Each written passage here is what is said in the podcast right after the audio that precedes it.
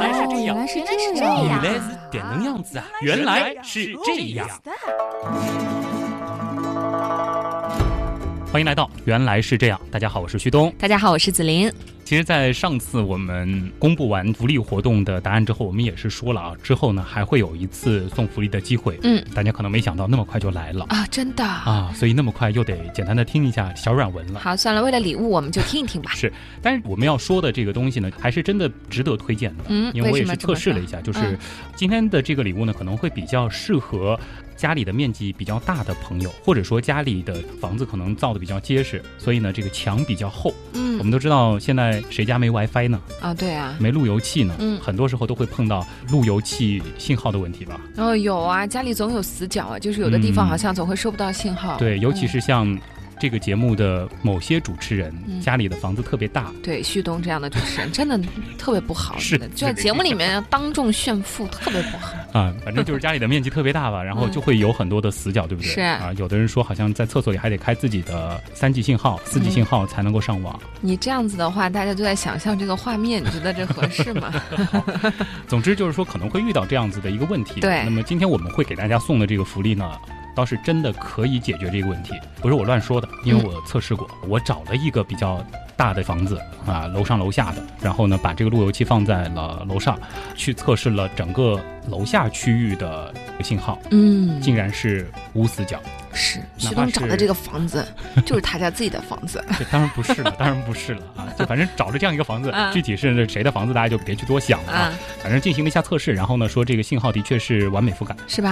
啊，这还是挺值得大家期待的。尤其是大家对于这个路由器比较有兴趣的朋友啊，因为嗯有些朋友他会挺发烧的去玩路由器。哦，是吗？对，因为现在其实有些好的路由器它是可以自己调、自己改的。虽然说我们哦搞不懂它这个背后的这个过程，但是今天要给大家送的这个福利，这台路由器是可以做到这一点的。嗯，其实现在这个路由器上面长好几根天线的已经不稀奇了，但是这一台有着三个天线的极路由，其实就叫 Geek 路由器，哦，极路由，嗯那跟你的节节目还挺搭的，会有点搭啊。嗯，就这个极路由，它的信号覆盖真的是非常的好，绝对不是徒有虚名的。嗯，呃，另外呢，就是说它也是开放了很多改造的一个接口。如果说你真的是喜欢倒腾的话，这个是也是非常适合那些极客人群去使用的。哦，现在有一些智能路由器，它有的一些功能，比如说它外置的一个扩展槽，包括你想用一个 APP 来控制你家的这个路由器，进行一个远程的监控等等，它都是可以做到的。造型也挺美观的，土豪金，非常适合那种拥有土豪房的家庭来使用。嗯，嗯听众朋友们，适合你们哟。这是今天参与我们的互动活动会给大家送出的礼品。这其实是原来是这样送出的有史以来最大的一个福利了，因为它的价值其实最高吗？最。高嗯，啊，要比我们上一次的金奖其实要高了五六倍吧，它的价值。所以这一次的互动方式会比上一次更难吗？有可能是 比较难，因为它除了你的智力之外，啊还得有一点运气，当然哦还得比手速。哦，具具体说一说。具体怎么回事？先听了今天的节目，好，彩蛋里边告诉大家具体怎么去操作。我们将会送出的是最新版本的非常霸气酷炫的极路由一台。好，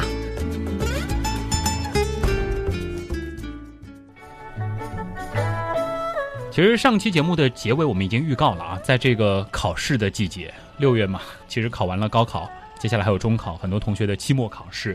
那么我们会继续来聊一聊古代的那场最重要的考试——科举。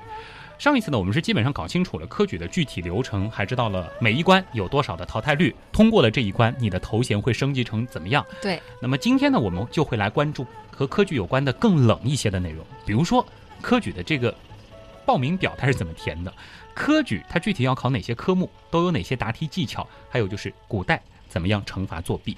今天呢，我们就以一个考生的视角来感受科举，比如说如何准备一场科举考试，对，如何准备一场科举考试，科举考试。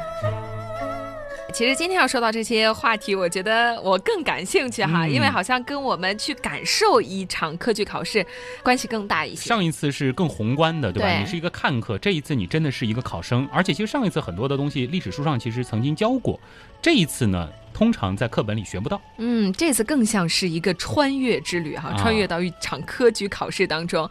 那其实说到科举，嗯，我上一次就有一个问题，但是忘了问了哈，就是科举这两个字这样一个词，它到底是什么意思呢？哦，对这个问题其实得回答一下，但其实不难回答。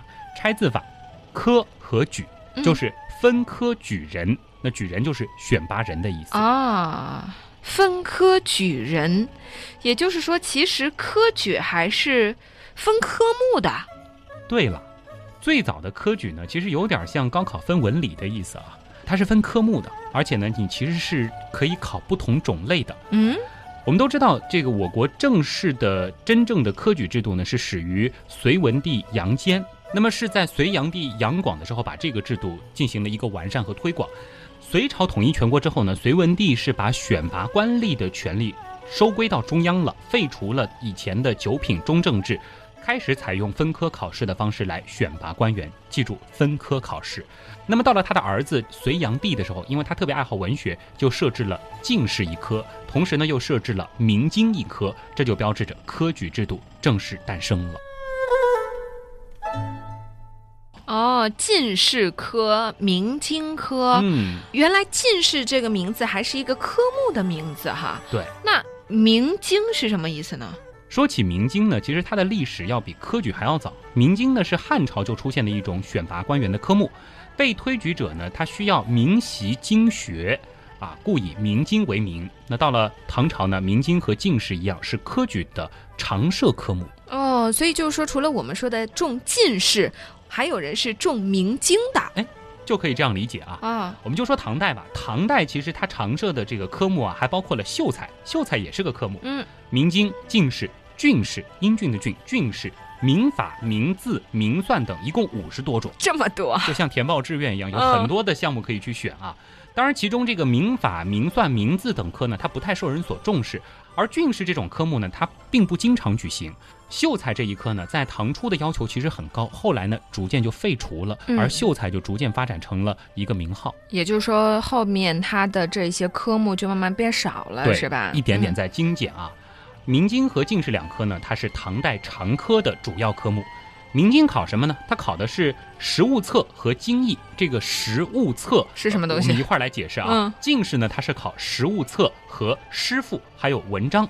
实物册是统考项目，而这个分科考试的时候，一个考的是经义，一个考的是诗赋和文章。简单来说啊，这个明经科呢，它基本上就是考一些客观题、填空题，你只要熟读背诵那些经传和注释呢，就可以重视了。而进士科呢，这就需要你有很强的文学才能了。所以前者比较容易，后者比较难。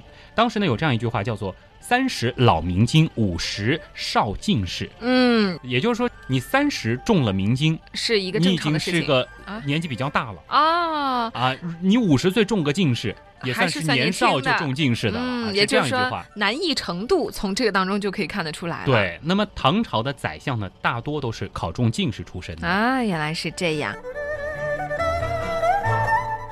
那我注意到你前面提到的科目里有一个叫做明算，对，明算是数学吗？就是啊啊，猜对了啊！而且呢，在中国古代科举制度里面啊，只有唐朝它设立了数学这样一个科目，叫做明算科，但是地位比较低，规模呢也比较小。算学博士的官阶啊，别看他有个博士啊，这是古代的博士啊，是最低等的。从九品下，嗯，哎呦，那理科生在古代也太不受待见了吧？你说现在我们都说什么学好数理化，走遍天下都不怕，这以前古代人看来就不是这么觉得的啊，绝对是崇尚文科生的，你得熟读儒家经典。嗯，你前面既然说了古代科举是分科目的，那都有哪些题型呢？有没有选择题呀、判断题呀？你再说就是这个试卷长啥样？哎。这个你想多了，像选择判断，这其实都是出现于现代考试的发明，这出现的时间都很近。不过呢，科举的题型它其实挺多的，主要的类型呢包括了贴经、问策、诗赋、杂文、经义、墨义等等。当然，发展到后来还有八股文。嗯，这最有名啊。我们举其中几个啊，这个贴经啊，简单的来说就是主考官任意选择经书当中的一页，然后呢找两张纸覆盖住左右两边的字。中间呢开一行，因为以前是竖着排的嘛，其实就中间出现了这一行。另外呢，裁纸为贴，贴盖数字，然后呢让考试者写出或者读出，这个就类似于今天的填空题嘛。对了啊，还有就是测问了。那么大部分是涉及到当时的政治、经济、文化、吏治，这个就是官员治理等方面的问题。然后呢，写一篇文章，这个类似于今天的论述题或者命题作文。对。还有一个题型呢，叫做杂文，它是以封建官吏所常用的篇表论赞为题材，让考生作文啊，类似于今天的应用文写作。是这个，其实是就是你在官场应该呃怎么样打交道，怎么样书信来往啊，怎么样写文章。还有一项呢，叫做经义，这个呢是以儒家经典当中的一段一句，或者是不同章节同一主题的句子。作为题目，让应试者作文来阐述自己的理解和认识，这个就类似于今天的读后感。那么还有一项叫墨译啊，这个墨汁的墨，它呢是取儒家经典当中的句子，让应试者来应答，或者要求对答这个句子的含义，再或者呢是要求你答出下一句，或者是要求对答注书。它的这个标注和解释啊，呃，这个就类似于今天的名词解释或者是简答题。对，啊，这个题型还是蛮多的。那你刚刚说到，也是我说最有名的那个八股文哈，它到底是什么样的一种问题呢？你也提到了是最有名，那很多朋友其实想到科举就会想到就是要写八股文。其实啊，对于整个科举历史来说，八股文它出现的时间真的是算很晚的。它是一直到了明朝才开始有的一种固定的文种，在之前其实是不考八股文的。那么题目呢是从四书五经当中出，诠释呢还得以程朱学派的注解为准，这个比较坑啊。而且呢每一段格式的字数它都有限制。嗯，那什么叫八股呢？就是八股这两个字，这一个词它的本身的意思是什么？对，我们来说一下八股文，它其实最初就是写议论文章的一种推荐格式。像一个模范的这种文本，让大家去学习的，本身呢是并没有好坏之分的。八股文呢，就是指文章的八个部分，文体有固定的格式，嗯，由破题、成题、起讲、入题、起股、中股、后股和束股这八部分组成。那么题目呢是一律出自于四书五经当中的原文，后四个部分啊，每个部分有两股排比对偶的文字，合起来呢一共八股。以前科举的时候啊，八股文是要用。孔子和孟子的口气来说话，四副对子呢，你平仄还得对仗，不能够用像是风花雪月之类的典故来亵渎圣人。另外呢，就是每篇文章。还得包括从起骨到竖骨这四个部分。哎呦，这听起来好复杂。你一开始说有固定格式的时候，我想，哎，这个还可以嘛，就跟老师教我们怎么写作文一样，就大概有一个写作的方法。但是听到后面觉得，哎呦，怎么那么多要求啊？你还得对出四个对子和文艺又相关啊。对，而且还要用孔子、孟子的口气说话。我觉得这个对于我们现代人来说，这个是可能最难做到的一点啊。限制非常的多。嗯，特别复杂的这种格式作文的感觉。那大体就是这样的。那最后我们说个比较有趣的啊，其实你想考就考四书五经这样一个范围，每次科举都要考。要是放在教育机构发达的现在啊，估计就被那些很牛的学校、很牛的那种出版社对分析的体无完肤了吧。所以说，这个当时其实也遇到了一个类似的情况，因为考了那么多年了嘛，几百年了，你命题还不能重复啊。你其实考到后来，这些考官啊，他出题真的是很难，嗯，因为你得创新啊。你得有一些新奇的题目啊，于是呢，他们就想了一些办法，比如说把完整的句子截去头或尾，或者呢，将几句内容是完全不关联的话给硬凑在一块儿，再或者呢，是将本来不应该连的地方连起来，就比如说像“床前明月光，小人长戚戚”这样，就完全毫无关系的这种题目呢，叫做结搭题，而且还分好多种种类，叫长搭、短搭、有情搭、无情搭、隔章搭。这种割裂原句拼凑出题目的现象呢，它目的只有一个，就是为了为难大多数的考生。深深的恶意呀！但是想想哈，出来出去离不开四书五经这几本书，范围还是限定的。那是不是只要真的用心准备的话，还是能够应对的呢？就下点苦功夫，你还是能考得出来的。是啊，这其实想简单了啊，因为在古代啊，这学生光看书、光知道他是不行的。书生们呢是要把《论语》《孟子》《诗经》《礼记》《左传》等等的四书五经，一共四十多万字全部给背出来。记住是背诵，全部都要你精读背熟，甚至某句话在某页某行你都得记得一清二楚啊。此外呢，你还要去看相当于原文几倍数量的注释。还有其他非读不可的经典史书、文学书籍等等，最好都能背出来。我可真是想简单了呀，四十万字全部要背出来。哎呀，总算理解什么叫十年寒窗啦。所以当年的学习过程哈，你说量不小，嗯，而且绝对的枯燥乏味啊。对，所以说现在的同学们啊，想想那个时候的这个读书人，我们现在的这个课堂真的是太幸福了。嗯，当年你想也没有原样这种节目帮助大家趣味学习，不是真的是是。另外呢，这个光会背、光会写文章还不够。古人科举啊，你还得把你的毛笔字给练漂亮，因为字迹是否工整美观，在当时也是影响阅卷评分的一个重要标准。哎呦，真为旭东感到可惜。要是旭东这样字不好的人，考试基本就没啥希望了。我们有很多的听众马上就要收到我们送给大家的书签啊、书呀什么的了。那个时候大家就可以看到上面写的字是旭东写的，哈哈哈！大家其实一看旭东签名就能发现，跟上面的字是一样的。好，这段我会剪掉的。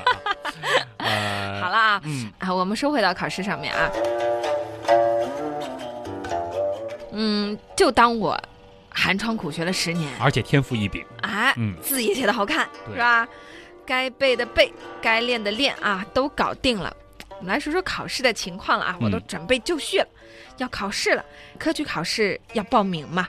一定要报名，不但要报名，而且和现代一样，你得填表。哎，表上都要填啥呢？首先得写自己的姓名、嗯，年岁、籍贯、体格，体格都要写啊。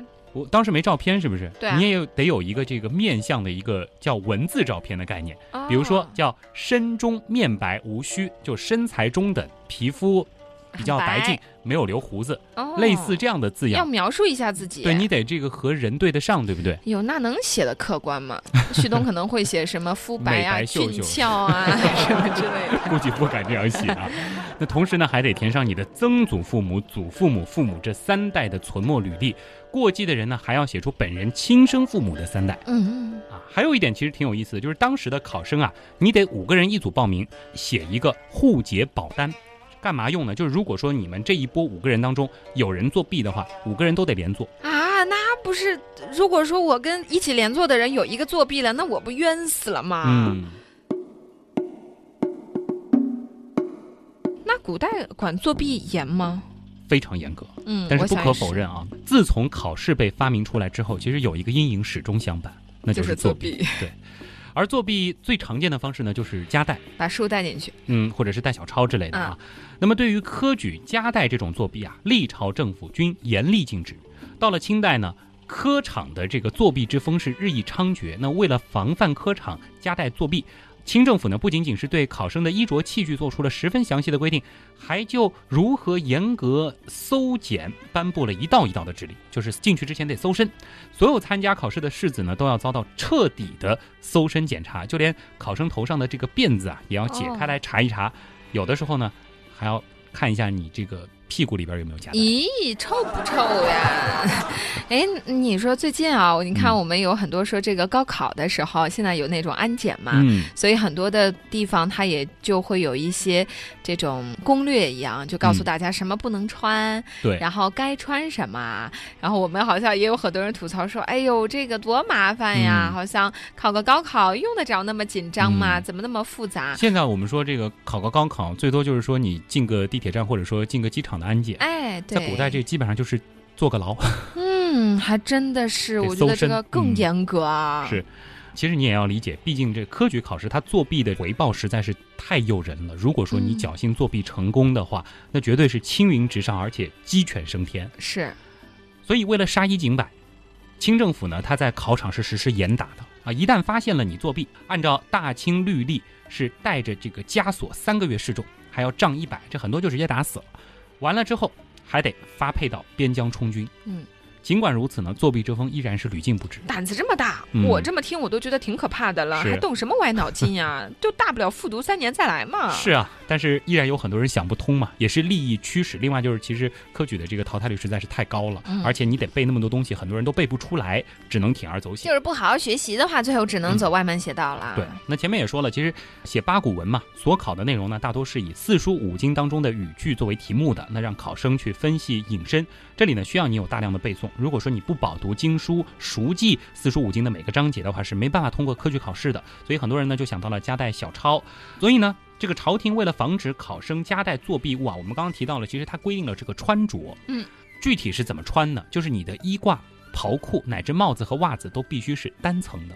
考生须知，请穿单层的衣服裤啊进入考场哦。嗯，可不久呢，考生又想到了新点子，嗯，如果说能够把整本书变小，字压缩，那不就更方便？带进考场了吗？现在很多人不也是用这种方法吗？有了需求，那么自然就有人为了生财而迎合这种需求，于是呢就生产出了火柴盒大小的五经全注这样子的专供作弊的书籍，很可爱啊！哎，这个你别说，就不作弊的话，你随身携带翻一翻不也挺好吗？何必拿它去作弊呢？注意这个导向问题，这个就是古代。我跟你说啊，当时。有人专门就出了这种微型版的五经全注，嗯，而且其实就像你刚才说的，美其名曰方便旅行携带，真的呀。但是你真的是旅行的时候那么小的字，你看得下去吗？哦，这倒也是看起来不方便。明眼人都知道，这就是为了考生作弊提供方便嘛。所以说，其实朝廷当时对于搜出这种书的处罚，它是非常非常严厉的，多严厉，一旦发现，株连九族。太恐怖了！这是在用全家人的生命在作弊呀！好了好了，作弊这个话题不能继续。是，我觉得惩罚还是非常的严厉。其实这个无论大家参加哪一个级别的考试，考试是检验你自己学习一个非常好的一个机会嘛，对吧？千万不要去作弊。嗯，这个我觉得始终还是要和大家强调。是的。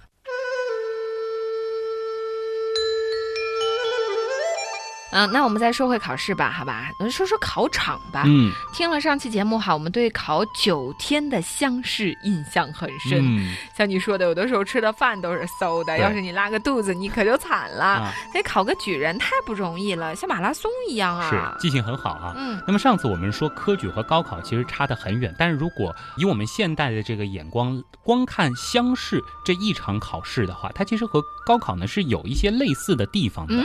比如说，它考试的题型非常的丰富，而且是分省来考试。乡试呢，可以看成是古代中国的一场全国统一考试。嗯，它涉及的人数相对也比较多。嗯，那乡试的考场是怎么样的呢？嗯，上次也说了，乡试是在秋季举行，所以叫秋闱啊。这个闱呢，其实就可以理解成是考场。当时的这个考场和现在我们在教室里考这个差距太大了。有点类似于一种开放式的厕所单间儿。厕所单间能换个好点的比喻吗？什么叫厕所单间啊？你就想象成是一排一排的小单间，然后没有门，里边呢放一套桌椅，相邻的这个考生之间是彼此完全隔开的。啊，哎，这个我好像在电视里看到过。对，小小的一间一间一间的啊。你坐在里面，绝对别想能够偷瞄到邻桌的考生。这个就没有办法作弊了呀。是，这其实也是为了防止作弊啊。嗯。这种小单间啊，就是考场建筑，有个专门的名字叫做号舍。听着还真有点上大号的房子啊。这里我们要说一下，就是科考呢，其实在当时啊，它是考生的人生大事儿，其实也是朝廷的大事儿。每三年一次嘛，所以为了确保考试顺利进行，开考之后整个号舍就会上锁，期间无论发生了什么事儿，即便是发生了火灾，烧死考生也不能开锁。为什么呀？这也太残忍了吧！这种事情应该发生的不多吧？这肯定不能让它多发生啊，否则的话，组织考试的人绝对是吃不了兜着头走了啊。嗯，那我们再给大家描述一下这个考场的状态啊。当时呢，这个号舍一律是向南成排，嗯，长的呢有近百间，短的呢也有五六十间。那么一排一排就组成了一条条巷子，每个巷子门口呢是大书某字号，这个就是号舍的来历了。然后呢，一排会放一个号灯和水缸，干嘛用呢？就是考生要夜间走路。白天喝水的时候派上用场。嗯，当然说这个在整个考场当中，因为有很多的监考官，你需要有这种走动的需求的时候，你想要和其他人交头接耳也是万万不可能的。这和现代一样，一个一个来。嗯，这样我们现在如果说举手说老师我要上厕所了，老师就会盯着你，然后跟着你一起去，老师陪你去看着你，对吧？所以根本就不可能在这个期间可以做一点什么事情哈。我记得你上次说过，我印象非常深刻的一点就是考试期间的伙食要考生自备，因为我觉得这个很不合理呀。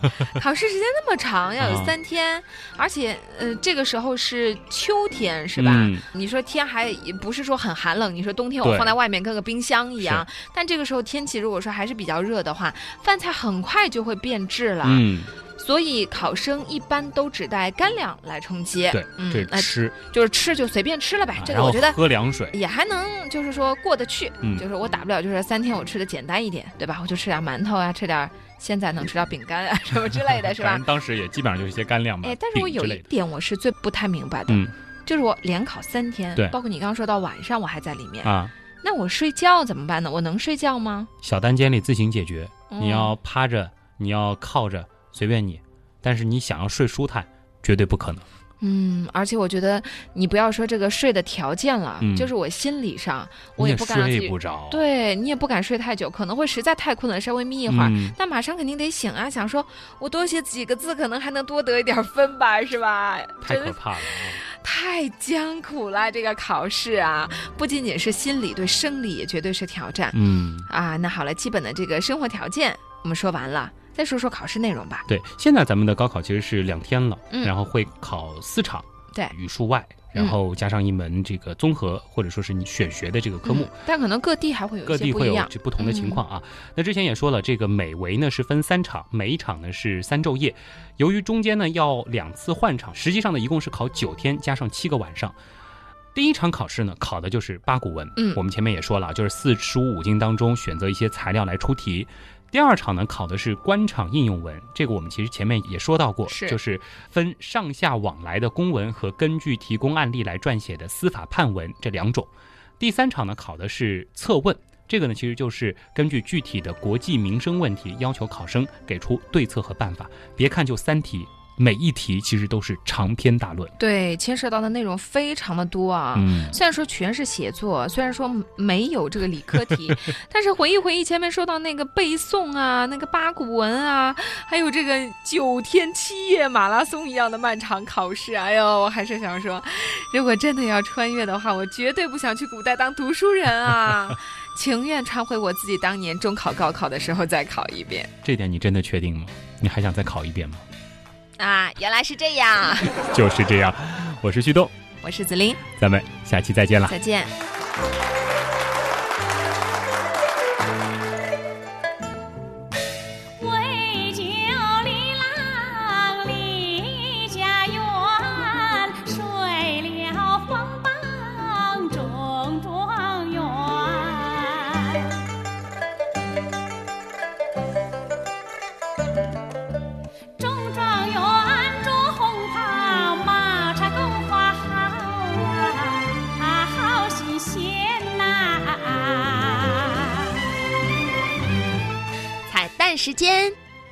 要说怎么样赢这台极路由了，先告诉大家，我们这一次是要猜一个数字啊，确切的说，它其实是一个和日期相关的数字。嗯，这个数字是什么呢？是旭东和紫菱生日所代表的八位数的平均值。八位数，就是说这个概念，就是比如说是二零一五年六月一号，就是二零一五零六零一。对，这是第一个数字。然后第二个数字，比如说旭东的生日，二零一五这个例子举的不够恰当哈。这比如说旭东的生日是呃，假设啊是二零零三年一月二号，那就是二零零三零一零二。嗯嗯。那么这个数字和刚才紫菱报的这个数字相加之后除以二。那这就是我们今天的互动中奖答案了。那怎么样得出这个数字呢？我们就得通过各种办法去知道旭东和紫菱的生日了。这个会有困难吗？你有公布过吗？我在我的某个社交平台上是有我的生日的。哦。但是紫菱的生日好像单看你的微博好像是查不到。你可以翻啊，可以往前翻啊，因为我通常都会在过生日的时候对自己送上生日祝福，然后还会有那种美照，是不是？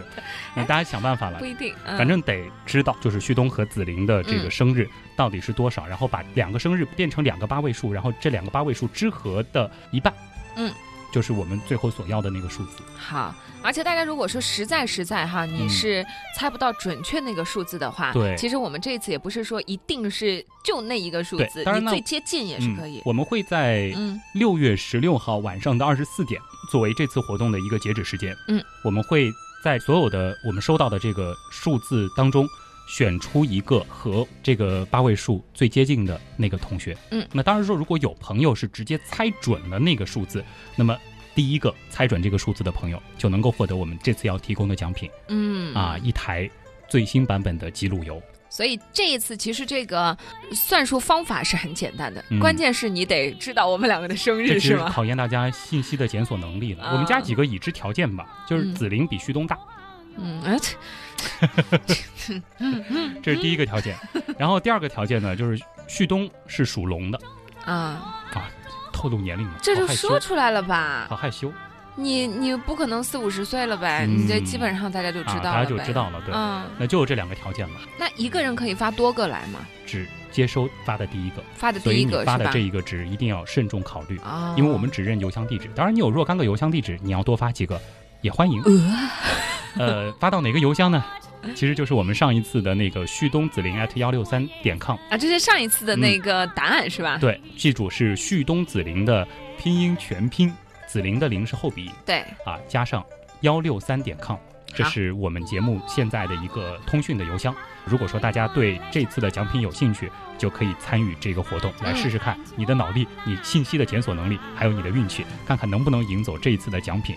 穿墙能力非常强的，也非常适合极客人群来倒腾的，适合土豪家庭的，极路由路由器一台。我们一共会送两台，分别给这次活动的第一名和第二名。期待大家来参与哦。多高段？